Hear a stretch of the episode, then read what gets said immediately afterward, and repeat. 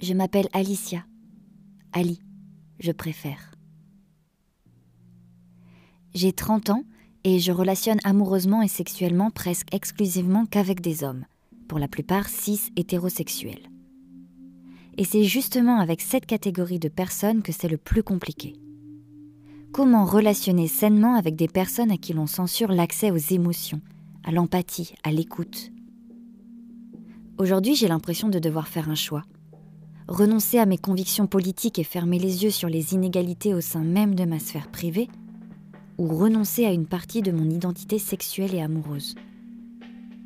Aucun de ces deux choix ne m'intéresse. Peut-être parce que je veux croire que l'amour hétérosexuel sain, bienveillant, épanoui est possible. Je m'accroche à cette idée car elle me plaît. Mais je n'y arriverai pas toute seule. Messieurs, j'ai besoin de vous. J'ai besoin que nous parlions ensemble d'amour, de vulnérabilité, de tendresse, de peur aussi. Oui, parlons-nous de nos peurs. De quoi avez-vous peur? Moi, j'ai peur que vous ne m'écoutiez jamais. Alors je me lance dans l'écriture de ce projet qui me semble être nécessaire.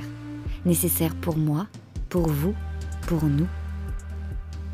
J'aimerais que nous prenions le temps de parler, véritablement, là où vous n'êtes jamais invité à le faire. Parler d'amour. Prologue. À cœur ouvert. This is the script that we've been given. right? Girls are weak and boys are strong. This is what's being subconsciously communicated to hundreds of millions of young boys and girls all over the world, just like it was with me. Well, I came here today to say, as a man, that this is wrong, this is toxic, and it has to end.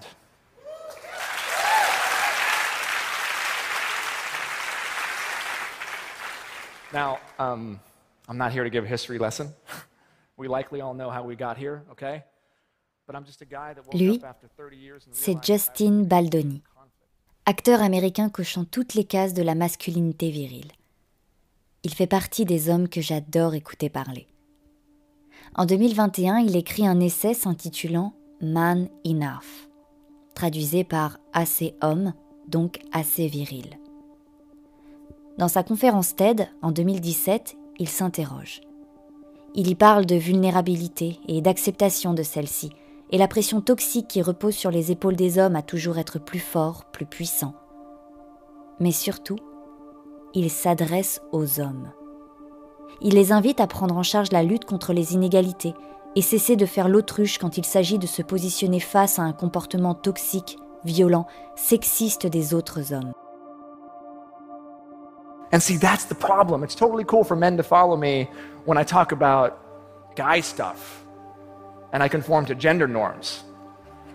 But if I talk about how much I love my wife, how I believe that marriage is challenging but beautiful, or if I promote gender equality, then only the women show up. Where are the men? Où sont les hommes? Bon, on ne va pas se mentir, je n'ai pas toujours la patience d'excuser un homme, notamment sur la question des relations humaines. Selon moi, rien ne les empêche d'ouvrir des livres, d'écouter des podcasts, de regarder des contenus qui interrogent et invitent à la remise en question. Des contenus trop souvent identifiés au genre féminin. C'est ce que j'entends le plus souvent. Ça ne me parle pas, je ne suis pas la cible, tu es bien plus avancé que moi sur ces sujets, ou alors, toi, ça t'intéresse.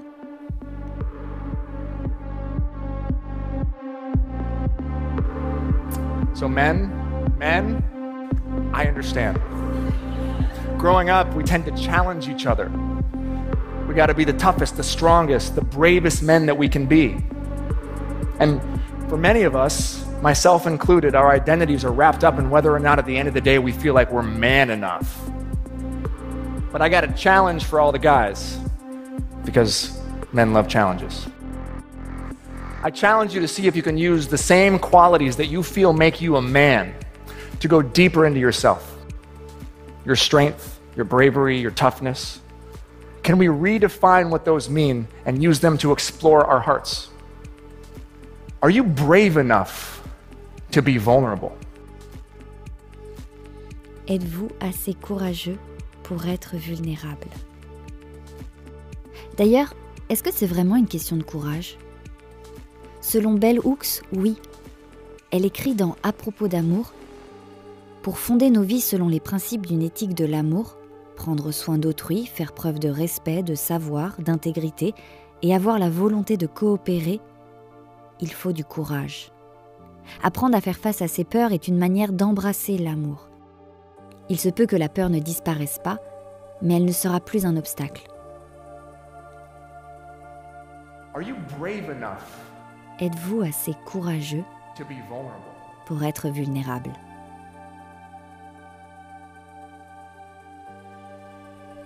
Quand je regarde en arrière, beaucoup de mes relations intimes hétéros sont remplies de tristesse.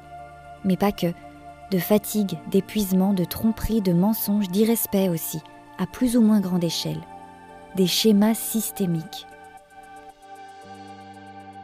Heureusement, certains hommes sont fatigués de devoir correspondre à une image virile dans laquelle ils ne se reconnaissent pas. Aujourd'hui, je suis persuadée que si les hommes embrassent l'amour comme une valeur importante, ça aura des effets positifs sur leur vie et sur le monde qui les entoure. Les relations saines peuvent aider les hommes à développer leur empathie, leur compréhension des émotions des autres et leur capacité à communiquer efficacement. Cette remise en question ne doit pas être vue comme une perte, mais comme un gain. Le gain de vivre des relations beaucoup plus intenses et plus fortes, basées sur des schémas sains de respect, d'entraide, d'écoute. Et c'est à eux que je m'intéresse aujourd'hui.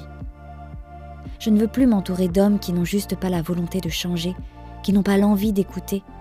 Je ne veux plus de ces hommes dont je dois prendre soin. Qui prend soin de moi?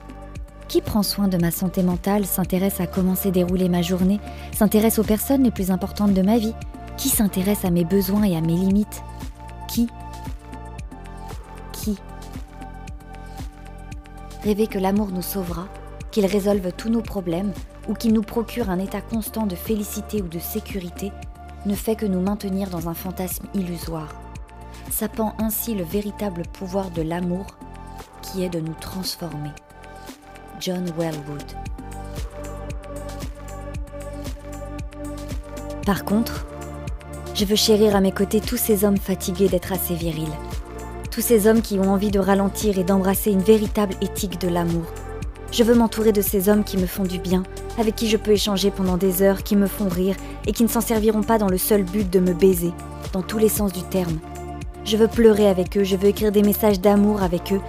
J'ai besoin d'hommes avec qui je pourrais jouir d'un amour égalitaire et sans peur. J'ai besoin d'hommes qui se mettent à nu, d'hommes qui s'engagent, qui ne nourrissent pas des relations floues. J'ai besoin de vous, les alliés, ceux qui se mettent en danger, ceux qui assument d'avoir peur, ceux qui demanderont de l'aide, ceux qui voudront réparer. Je veux de ces hommes en qui je peux avoir confiance les yeux fermés. Je veux de ces hommes qui se servent de tout ce qu'on leur a appris pour devenir vulnérables.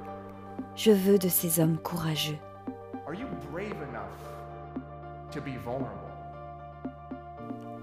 À ces hommes-là, je leur dis, bienvenue. Nous allons parler ensemble. Et je crois bien que nous allons nous aimer.